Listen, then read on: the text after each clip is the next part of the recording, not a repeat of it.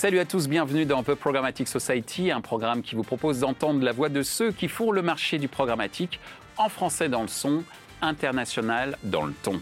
Une émission soutenue par CMI Media et Smile Wanted, avec pour partenaires médias Redcard et 100% Média.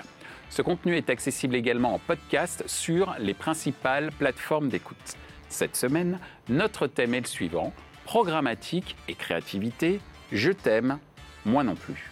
Bien que la créativité publicitaire permette aux marketeurs d'améliorer l'efficacité des campagnes, beaucoup pensent que programmatique et créativité ne peuvent cohabiter dans une campagne publicitaire. D'autres, en revanche, estiment que le temps gagné grâce au programmatique permet de développer la créativité dans les messages publicitaires. Alors, comment tirer parti du programmatique sans qu'il ne soit une menace à la créativité?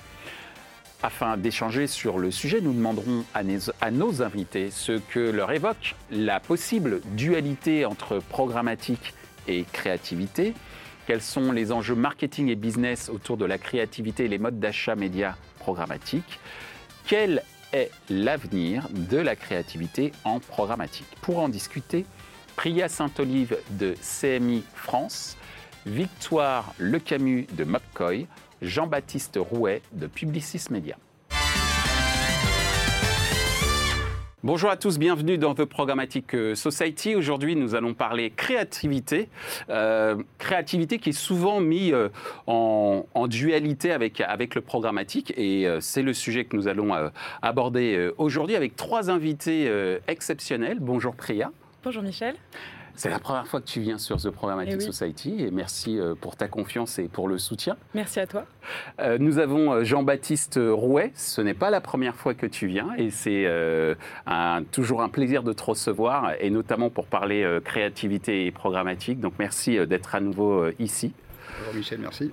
Et une nouvelle victoire avec une société pour laquelle, je te le dis franchement, on en a discuté un petit peu avant, je, ne connaissais pas très très bien euh, l'activité et c'est donc l'occasion euh, d'en parler aujourd'hui, à savoir euh, Mopcoy. Mopcoy, tout à fait. Donc, on commence sans plus attendre par cette première question et je te demanderai, Priard, d'y répondre en premier lieu. Programmatique et créativité, je t'aime moi non plus, c'est le nom du thème. ça exprime donc la dualité entre programmatique et créativité et ça évoque quoi pour toi? Moi, je m'arrêterai à Je t'aime, en fait, tout simplement. Parce que chez CMI, euh, donc on a un, groupe euh, média euh, assez récent dans le nom, mais avec des marques assez historiques de divertissement comme, comme des titres comme Public ou Télé 7, du travel, Routard, et puis un emblème, le L. Mm.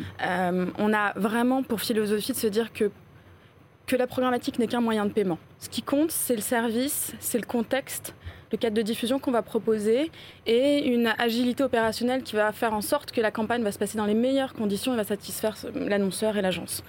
Donc pour nous, c'est littéralement une histoire d'amour, puisqu'en fait, tout est possible d'un point de vue créatif.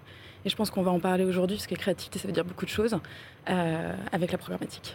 Merci euh, beaucoup, euh, Priya. Victoire, euh, de, ton point de vue, Priya vient de, parler à, l'instant de, création et c'est le cœur de votre business hein, chez Mopcoy. Qu'est-ce que ça évoque pour toi, donc, cette potentielle dualité entre programmatique et, créativité? Bah, Je pense que la dualité entre le programmatique et la créativité au sens d'opposition n'existe plus aujourd'hui. Donc, je rejoins Priya là-dessus. je pense qu'aujourd'hui, on est plutôt en phase de réconciliation entre le programmatique et la créativité. C'est vrai qu'il y a quelques années, c'était compliqué. Euh, c'était pas, on va dire que la créativité n'était pas la priorité quand il s'agissait de campagne programmatique si on remonte il y a plusieurs années et que c'était plutôt des objectifs de performance, de rapidité. Puis il y avait aussi des issues techniques que Priya tu maîtrises mieux que moi. Euh, aujourd'hui, euh, nous chez Mobcoin, on est capable de diffuser un format plein écran interscroller en programmatique qui offre des possibilités créatives infinies. Donc je pense qu'aujourd'hui, il faut plutôt réfléchir au comment le programmatique peut servir la créativité et sert la créativité en utilisant des insights, des data, du test and learn qu'on peut faire en temps réel en, testant différents contenus créatifs. Donc je crois que la dualité euh, aujourd'hui, c'est plus, ça n'existe plus et on est plutôt en phase de réconciliation et comment justement on se sert de toutes les data que peut nous apporter le programmatique pour enrichir et nourrir le contenu créatif. Merci euh, Victoire. Alors euh, Jean-Baptiste, à l'instant, Victoire vient de nous parler de réconciliation de ton observation, de l'observation que tu peux en faire euh, depuis, euh, depuis Publicis euh, Media, qu'est-ce que tu penses de cette potentielle dualité qui n'en est plus, apparemment, entre créativité et programmatique? Alors, effectivement, moi, j'ai l'impression que c'est plutôt un antagonisme qui est dépassé depuis pas mal de temps. Chez, Publicis, on a ce qu'on appelle le Power of One. Sur l'ensemble des, continents, c'est c'est capitalisé sur les assets du groupe. Hein. C'est, euh, on, est historiquement une agence qui propose de, la création de contenu avec, avec consultants, avec euh, toutes les agences de Publicis et, du média. On a racheté début des années 2000 des agences médias qui venaient compléter cette offre de création. Et puis, et puis il y a un peu plus d'une dizaine d'années, le groupe a décidé d'investir dans le digital mmh. et, notamment dans la data. et, donc, fort de ces trois assets-là, on a lancé d'ailleurs, c'est dans 100% médias on a un CP publié ce matin où on, lance l'offre One by Publicis où on propose à nos clients, mais aussi euh, aux, clients à l'extérieur du groupe, une approche qui soit totalement intégrée entre le contenu, le contenant et, euh, la data. La data pour euh, enrichir la création, pour analyser la création, pour l'optimiser en temps direct, et la data pour toucher nos audiences. Et, tout ça se fait dans, la dynamique, quelle que soit la pression que les gatekeepers euh, nous mettent sur les identifiants et les cookies, ou que le régulateur va nous mettre euh, dans notamment la qualité du consentement et la privacité des individus. Donc on travaille pour que cette proposition de valeur-là se poursuivent et, soient pérennes dans le temps euh, pour, pour les objectifs business de, nos clients. Donc si je résume un peu tout ce qu'on s'est dit sur cette première question, il y a une réconciliation hmm. entre contenu, contenant, data et également une volonté à travers le, contenu d'offrir aussi un contexte, euh, j'allais dire peut-être même visuel hein, pour certaines marques qui, qui rentrent, euh, j'allais dire, en droite ligne de leur objectif euh, marketing et de communication. Alors justement, puisqu'on parle de, de marketing, quels sont d'après vous les enjeux marketing, mais aussi business, autour de la créativité et les modes d'achat médias programmatiques de ton point de vue, Priya les enjeux, il y, en a, il y en a beaucoup, évidemment. Certains sont déjà couverts, d'autres sont plus en, RD. Euh, on vient de le dire, euh, il n'y a pas de dualité entre programmatique et créativité.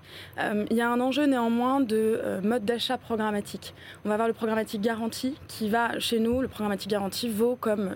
Enfin, on peut tout faire avec un programmatique garanti, à l'exception de on manque d'agilité aujourd'hui, donc du coup, voilà, on, fait du très très beau, mais assez figé, mine de rien, dans, l'exécution. Et puis côté deal et open, mes camarades le disaient à l'instant, on peut tout tester. donc du coup, on a énormément d'agilité. Je pense que l'enjeu, c'est de trouver le bon mode d'achat programmatique pour le bon objectif et de ne pas se tromper parce qu'après c'est difficile de revenir en arrière. les champs des possibles ne sont pas tout à fait les mêmes. ce, qui, ce, qui, est aussi important, aujourd'hui avec euh, la surconsommation média que l'on a, euh, c'est d'assurer un très haut niveau de qualité en restant performant.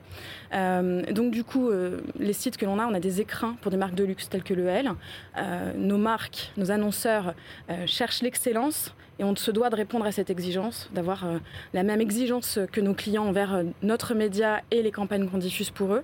Et il faut du coup que la programmatique soit capable d'être euh, aussi fine et de nous faire permettre cette orfèvrerie qu'on doit absolument exécuter pour, euh, pour nos annonceurs. Merci Priya. Je retiens deux mots-clés hein, qui sont un peu le pilier de ton argumentation, excellence euh, et performance, qui sont donc autour des, des, enjeux marketing et business pour répondre aux exigences des annonceurs comme tu viens de, de l'expliquer. Du point de vue de Mopcoy Victoire, comment ça se passe en termes d'enjeux marketing et business et surtout entre, j'allais dire, donc la créativité et le mode d'achat euh, programmatique, comment, comment tu vois ça? Bah, Je rejoins euh, complètement euh, Priya sur l'excellence. C'est vrai que l'excellence de l'exécution du contenu créatif est hyper importante. quand on réfléchit bien, finalement, le contenu créatif, en fait, ça va être la première expérience utilisateur du Mobinote. Alors, chez Mobcoin, on est très mobile, donc là, je parle du Mobinote, mais c'est le point d'entrée avant de vouloir rediriger son audience sur son site, en boutique, etc., en fonction de l'objectif. Donc, c'est hyper important d'être impactant. Notamment, euh, en ce moment, c'est vrai qu'on la publicité, bah, il y en a partout. Euh, c'est pas quelque chose qui va s'arrêter. Euh, on peut parfois avoir un peu de, saturation en tant que consommateur. Donc l'idée, c'est de sortir du lot. Comment est-ce qu'on sort du lot? On sort du lot en étant créatif. Et là, on va chercher un ROI via la créativité. On va chercher vraiment à engager le, le mobinote à engager l'utilisateur en créant de l'interaction et en créant des contenus ultra créatifs pour sortir du lot. Donc ça, je pense que c'est hyper important d'un point de vue mémorisation, souvenir de marque, et c'est la première entrée vers le business euh, pour, nos, pour nos clients. Donc il y a d'une part ce côté très engageant, souvenir de marque, qui va être beaucoup plus fort avec un contenu créatif qu'avec un contenu statique sur lequel on aura rajouté un call to action, par exemple. Deuxième point hyper utile qu'on a sur la créativité, euh, en plus d'avoir quelque chose dans le bon contexte grâce à des partenaires comme, comme elle, comme CMA plus largement, euh, c'est hyper important de pouvoir collecter de la data INAD. C'est-à-dire que plus on aura un contenu créatif et interactif, et plus on pourra aller au-delà du simple clic et de la vidéo vue. On pourra avoir testé différentes collections. Est-ce que c'est le bleu, est-ce que c'est le rouge qui a le plus plu Et reporter ça et prendre derrière des décisions marketing et business en fonction d'une conversation, d'un échange qu'on aura sur le contenu créatif avec son audience. Est-ce que ça veut dire qu'on peut aller jusqu'à une sorte d'AB testing ah, publicitaire mais Absolument. Euh, hmm. ABCD testing, enfin voilà, on peut vraiment euh, derrière tester des euh, différents euh, contenus créatifs qu'on aura nourris grâce à la data que le, programme TIC nous aura donné et en cours de campagne évidemment optimiser, mais aussi collecter de la data qui va au-delà de, des simples KPI qu'on a l'habitude de voir et nourrir aussi des décisions marketing sur des, je pense à des collections sur des sujets mode. voilà, très souvent on va tester même des couleurs de bracelets sur un sujet euh, montre et des choses comme ça. Donc derrière, on va se dire, bah, mon audience réagit mieux à telle matière, à telle couleur, à tel produit, à tel service, parce que ça s'applique aussi au service. Donc ça, c'est tout le, ROI de la créativité, je pense que très important.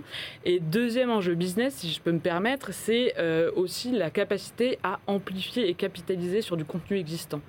Et la créativité va permettre de réinventer aussi le contenu et de servir d'une chose. D'un point de vue business, bah, ça va être plus rentable, c'est-à-dire qu'on va pouvoir peut-être produire une fois un film de marque et les réinventer euh, différemment grâce à de la créativité, en créant des chapitres, en créant des, des capsules, euh, et rajoutant de l'interaction. Et puis, euh, on a beaucoup de sujets aussi sur le point de vue énergivore des campagnes publicitaires en, ce moment. Ben, c'est hyper intéressant de pouvoir se dire qu'on peut réutiliser ce qui coûte le à mon sens, ce qui coûte le plus cher en termes d'énergie dans euh, la chaîne de production d'une campagne publicitaire, c'est euh, le, tournage, le tournage d'un film euh, à l'autre bout du monde. Enfin, il, me semble que c'est ça le, ce qui a le plus de poids. donc c'est important d'utiliser la créativité aussi au service de l'amplification de contenu, de la réutilisation du contenu dans des enjeux à la fois économiques mais aussi pourquoi pas écologiques. Donc la créativité programmatique au service du RSE bah, je pense que quand c'est mieux c'est fait, plus c'est ciblé, euh, plus c'est réutilisé et, moins on dépense en fait inutilement. Merci euh, Victoire. Donc euh, Jean-Baptiste, on a parlé tout à l'heure d'excellence et, de performance. À l'instant, on vient de parler d'opportunité. On parlait d'AB testing, ABCD, je reprends. bien, ABCD Donc, data, data INAD. Quelle est ton observation sur les, sur les enjeux marketing et business autour de la créativité et le mode d'achat de médias programmatiques? Alors, euh, c'est le couple idéal, en fait. une campagne euh, pour atteindre les objectifs du client, les objectifs business ou de notoriété, souvent ils sont liés. Hein. la, notoriété seule ne sert à rien si derrière il n'y a pas de, chiffre d'affaires généré. cette diversité dans les messages, euh, je parle des messages. La création, la production, euh, c'est important. Le message est très important. Les aspérités, c'est-à-dire le, call to action, ce qui va faire déclencher l'envie à un consommateur euh, d'acheter ce produit ou, ce service. Donc le travail du message est très important. Plus on a de messages différents, plus on va créer des aspérités, à la fois vis-à-vis de nos audiences, c'est-à-dire qu'il y a des gens qui vont être sensibles à des messages de différentes façons par rapport à un même produit, mais aussi parce qu'on va créer des aspérités pour nourrir l'algorithme.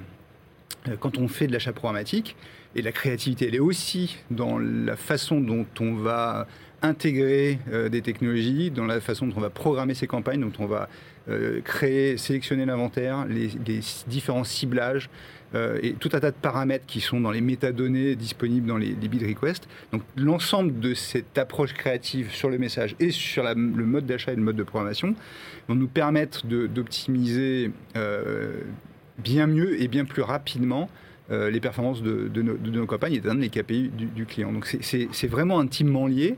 Euh, et c'est évidemment plus facile d'optimiser une campagne quand, quand, on va avoir une diversité de messages et quand on va pouvoir euh, changer le curseur en fonction du KPI cible du, client que si on a un seul message, un monomessage qui va, qui va, qui va nous. Alors du coup, la créativité et l'optimisation ne sera que média, ne sera mm. que dans l'optimisation de cet achat, alors que les deux sont sublimés et nous permettent d'avoir un effet levier sur les performances d'abord plus efficace au niveau global de la campagne, mais aussi dans le temps. C'est-à-dire, dès, les premiers jours de la campagne, on arrive tout de suite à optimiser euh, ces éléments-là. Merci euh, Jean-Baptiste. Alors, on est tous d'accord, la créativité, c'est le meilleur ami du programmatique et l'inverse est également euh, vrai, de par la possibilité d'exploiter de la data, de pouvoir optimiser la campagne non plus seulement sur des éléments, j'allais dire purement de performance, mais mm. également des éléments d'appétence par rapport à la création publicitaire. Donc c'est magnifique. Mais concrètement, est-ce que vous avez des exemples de campagnes programmatiques qui se distinguent par leur créativité de ton point de vue, Priya? Alors des exemples, je pourrais en sortir un certain nombre parce que chez CMI, je crois qu'on est en vente garantie, 50% des ventes garanties sont, passent, par la programmatique. Mhm. Et après, il y a évidemment tout ce qui est deal et open, donc je, voilà, mais donc c'est, on a pléthore d'exemples. Euh, par contre, euh, nous, on travaille forcément à l'espace qu'on va proposer euh, à des partenaires comme Mobcoy, à, nos annonceurs et, agences.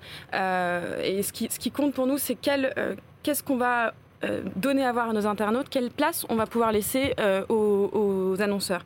Et la réalisation la plus récente et sur laquelle on est très très fier, qui est encore en, développement, en, fine-tuning, on a développé un, nouveau, nouvel espace euh, assez impactant, grand, en partant du principe qu'il fallait laisser de la place d'expression créative aux annonceurs, aux agences, aux partenaires.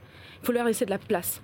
Il n'y a rien de mieux qu'une feuille blanche pour être créatif, pour euh, raconter une histoire, pour euh, mesurer, créer de l'interaction. Et du coup, on est parti sur euh, le, parti qu'il fallait, qu'il fallait laisser de la place à l'annonceur. Et donc, on a créé ce qu'on appelle un poster. donc, c'est un grand format avec une homothétie similaire à un 9 16e ou un 16 9e selon l'écran, et qui en plus est compatible avec le print, parce que c'est la photo la vidéo, tu, le disais, c'est là où toute la créativité s'exprime d'un point de vue artistique. Bien sûr, il y a d'autres formes de créativité. Et donc, nous, on s'est dit, il faut absolument euh, laisser la place aux annonceurs pour faire du beau. Euh, voilà. Donc euh, on peut être beau et performant. Tout à fait. C'est parfait. Merci beaucoup Priya. Alors de ton, de ton point de vue, euh, Victoire, et je crois qu'on va voir un, visuel dans, quelques instants, quels sont les exemples de, de campagnes programmatiques qui se sont distinguées par la créativité? Alors, juste pour reprendre ton point, on peut être beau et performant. Je pense qu'on doit être beau pour être performant. Euh, et on essaye de. Noté. non, mais voilà, je pense que c'est vraiment important. Il faut le remettre un petit peu, au, je pense, au, cœur aussi euh, euh, des campagnes. Et chez Mobcoy, bah, un petit peu comme le disait Priya, on essaye de laisser un maximum d'espace. Donc, on, s'est dit, bah, pourquoi pas prendre tout l'écran finalement. Mmh. Mmh. Donc, nos formats mobiles prennent tout l'écran, s'inscrivent dans le contenu éditorial de manière très fluide parce qu'ils ne viennent pas recouvrir mais vraiment euh, passe sous le contenu, donc on ne vient pas casser la lecture. Et on propose bah, une page blanche euh, avec la possibilité derrière de décliner en fait euh, des créations à l'infini. Donc pour parler d'exemples concrets, on a lancé récemment des formats comme qui reprennent un petit peu les codes des réseaux sociaux ou même les codes de, dating. Hein. On a des formats swipe to like par exemple qui permettent de liker ou de pas liker. Il faut vraiment être beau quoi. Il faut. Bah, sinon, ouais, non, les références au dating, c'est pour ça. oui, oui, non, mais bien sûr, absolument. Il vaut mieux être beau pour être sélectionné par le. Par beau ou belle, hein, on peut avoir une belle création absolument. Euh, donc ça qui fonctionne très bien d'un point de vue interactif parce que finalement, bah, on a des gestes un peu réflexes tous euh, sur smartphone. Euh, tout ce qui est augmented reality, réalité augmentée, c'est vrai que ça fonctionne aussi très bien d'un point de vue engagement. le fait de pouvoir mixer des assets à la fois vidéo et statique. Donc j'ai pas un exemple en tête, mais vraiment tous ces exemples de créa très qui génèrent des insights très très intéressants et derrière du trafic très qualifié sur les sites de l'annonceur, des annonceurs. Merci euh, Victoire. De ton point de vue, Jean-Baptiste, tu as des exemples de, campagnes programmatiques qui sont vraiment distinguées par leur créativité? Alors oui, pour un peu illustrer ce que j'ai expliqué juste avant, euh, par exemple pour un acteur de la banque en ligne, on a, on a fait avec le, client ce travail de, de, conception des messages par rapport à l'offre et aux bénéfices qu'il y avait à ouvrir un compte bancaire en ligne chez cette banque. Et donc on a décliné des messages. C'était des campagnes display, on n'avait pas de vidéo, en l'occurrence ici, c'était un autre volet branding géré à part. Donc on était vraiment sur du display, et, et en fait, moi je pense qu'on peut redonner un peu de vigueur au display en, travaillant de cette façon-là et en, et en créant des, ne serait-ce que même des beaux aplats. L'idée, c'est pas forcément de faire des formats qui bougent dans tous les sens pour attirer l'attention. Ça, c'est des vieilles méthodes qui marchent plus parce que le, le conso et, l'utilisateur, il est, il est mature, il, mmh. plus, il a plus ce réflexe euh, un peu primaire de, de ça bouge, je clique. Ça fonctionne plus comme ça. Donc, est plutôt d'être créatif dans le message et d'en réfléchir avec le, avec le client sur euh, les différentes aspérités du produit tout à l'heure. Voilà. Et, et, donc, on a, on a monté une campagne, on a fait une section euh, whitelisting d'inventaire, donc on était dans un environnement euh, propice, affinitaire, avec la cible, mais aussi avec le contenu. Euh, on a mis en place un custom algo, c'est-à-dire qu'on a, pour forcer le trait, accélérer, plutôt que d'utiliser l'algo de la DSP, qui est un algo générique sur mmh. l'audience. Donc je rappelle, la DSP, c'est le, Demand Side Platform, la plateforme qui sert à l'achat euh, programmatique. Donc on a, d'abord, en plus, on a, on a AB testé. On a ABCD testé. c'est-à-dire qu'on a, on a fait tourner 10% du budget sur l'algo de la DSP et le reste sur un custom algo. Et, la combinaison donc, de, cette créativité trading, euh, ce, custom algo et des, messages ont, permis de, gagner euh, à la fin de la première semaine de campagne 56% sur le coût du lead, donc de l'ouverture de compte, de la demande d'ouverture de compte. Euh, avec évidemment 56% au regard des performances qu'on obtenait avec l'algo générique qui de, de, la, de, la, DSP, qui évidemment met, plus de temps et qui, je pense, ne serait pas par expérience, on n'arrive pas à obtenir des résultats équivalents, même au bout d'un mois d'optimisation, sans qu'il y ait une interaction humaine. Là, le custom algo, euh, ça nous a permis d'aller beaucoup plus vite. Donc voilà, cet exemple. Après, on, on décline aussi en termes de créatif, puisque c'est un peu le thème, et sur le programmatique, des offres. Chez nous, on a une structure qui s'appelle Performance Garantie, qui permet par exemple, de proposer aux annonceurs des produits qui vont garantir euh, un niveau d'attention. Hmm. Euh, il y a des technos aujourd'hui qui existent qui permettent de mesurer, non pas simplement sur la visibilité euh, ou la complétion pour une vidéo, mais aussi la place que cette création prend sur l'écran. tout un tas d'items qui vont définir un score d'attention et on va pouvoir optimiser et garantir à un client un coût à la vidéo vue avec un score d'attention d'autant. On peut faire la même chose aussi sur des campagnes RSE, c'est-à-dire garantir un coût à la vidéo vue euh, avec un, coût carbone qui soit euh, pas neutre, parce qu'il va exister, mais qui soit compensé, et compensé intelligemment. Euh, puisque en fait, on sait que par exemple, si on, plante, si on se contente de planter des arbres, à un, bout d'un moment, la, planète va saturer, mmh. donc il faudra, et ça va créer d'autres problèmes. Donc voilà, c'est voilà ce type d'offre. on appelle ça chez nous la performance responsable. C'est un peu le, le positionnement de Publicis Média à France, et, ça mêle créativité, média encore et, contenu en même temps. Euh, merci euh, Jean-Baptiste. Euh, donc performance responsable, donc c'est déjà anticiper une, une, certaine exigence future et du futur, on va en parler. Mais avant de poser la question, je vais reprendre l'idée de l'ABCD testing parce que en vous écoutant, je me suis dit qu'en fait CD comme créativité et D comme data, et donc effectivement ça peut être. Bon, je le dépose, ça, hein, c'est officiel. ça y est, bon, je peux prendre quand même 50%. tu peux. 50 c'est Donc effectivement, euh, il y a euh, en, tout cas un, champ des possibles extrêmement intéressant d'un point de vue business, d'un point de vue créatif, et puis également d'un point de vue euh, responsabilité, j'allais dire, du business par rapport bah, à l'avenir de la planète, entre autres. dernière question, puisque je parle d'avenir, quel est selon vous l'avenir de la créativité en, en programmatique? Très rapidement, Priya. Très rapidement, je pense qu'on parlait de responsabilité à l'instant. Techniquement, il faut pouvoir assurer de la web perf, de la haute qualité, avec conscience euh, écologique. Donc comment est-ce qu'on fait pour optimiser notre streaming de créa? Comment est-ce qu'on fait pour solliciter moins de serveurs dans toute la chaîne programmatique? Parce qu'on sait que cette chaîne est, mm. somme toute, encore assez longue. Donc comment est-ce qu'on a réduit? Et puis, euh, la programmatique a été stigmatisée parce qu'elle a standardisé ce qui pouvait être acheté pendant très longtemps. Or, c'est assez faux. On peut tout acheter en programmatique. Et je pense que du coup, il faut ouvrir un peu euh, nos chakras euh, de, de, catalogue et de ce qu'on a envie d'aller acheter en programmatique pour déstandardiser ce canal-là et se dire qu'on peut tout s'autoriser sur, euh, ces moyens de paiement. Merci Priya. Victoire de, ton côté, donc on peut tout acheter en programmatique comme vient de nous le dire Priya. Victoire, qu'est-ce que tu pourrais dire sur l'avenir de la créativité en programmatique, notamment au travers de la technologie que tu défends?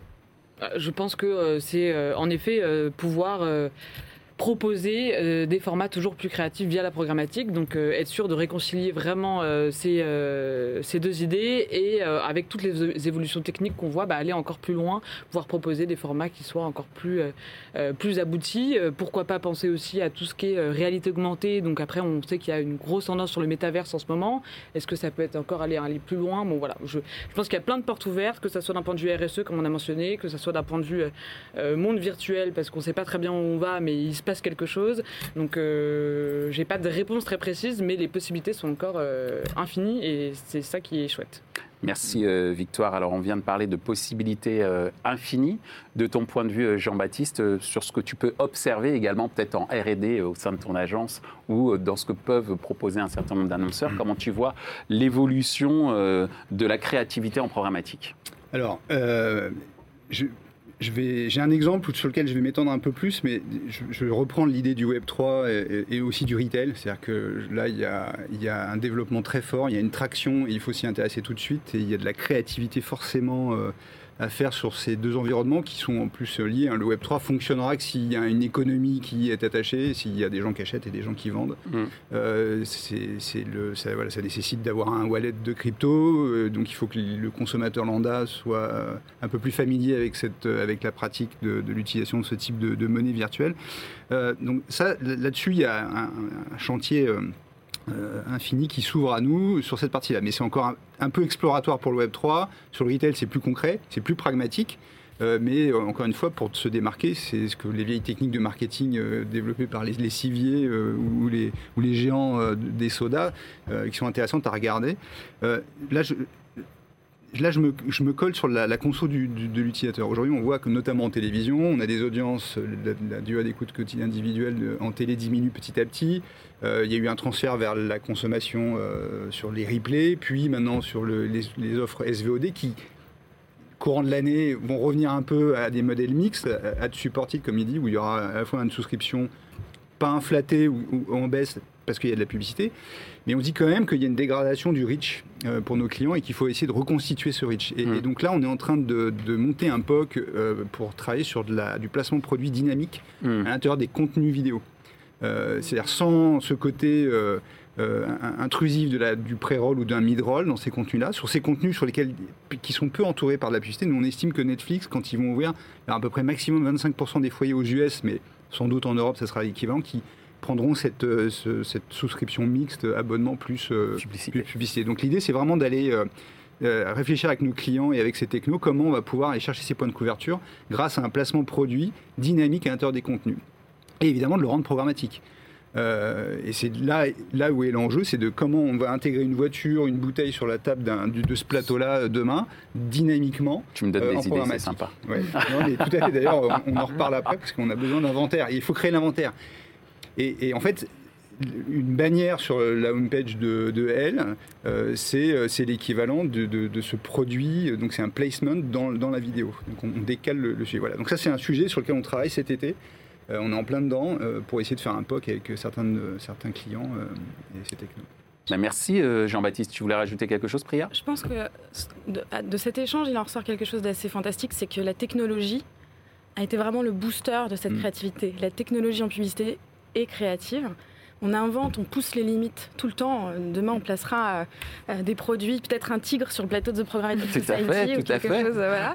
Euh, mais, euh, et, j'ai envie d'encourager nos tech françaises et européennes à continuer à pousser ses limites, à ne, rien s'interdire, parce que c'est comme ça qu'on va justement continuer à développer ce marché, à aller chercher à compenser ce que la privacy nous, nous enlève, à proposer d'autres une nouvelle, euh, nouvelle offre de, de, format, une proposition de valeur innovante euh, à, nos annonceurs et à nos, et à nos utilisateurs. Merci euh, Priya, merci Victoire, merci Jean-Baptiste, mais ce n'est pas tout à fait fini, puisque c'est le moment de la question 100% média.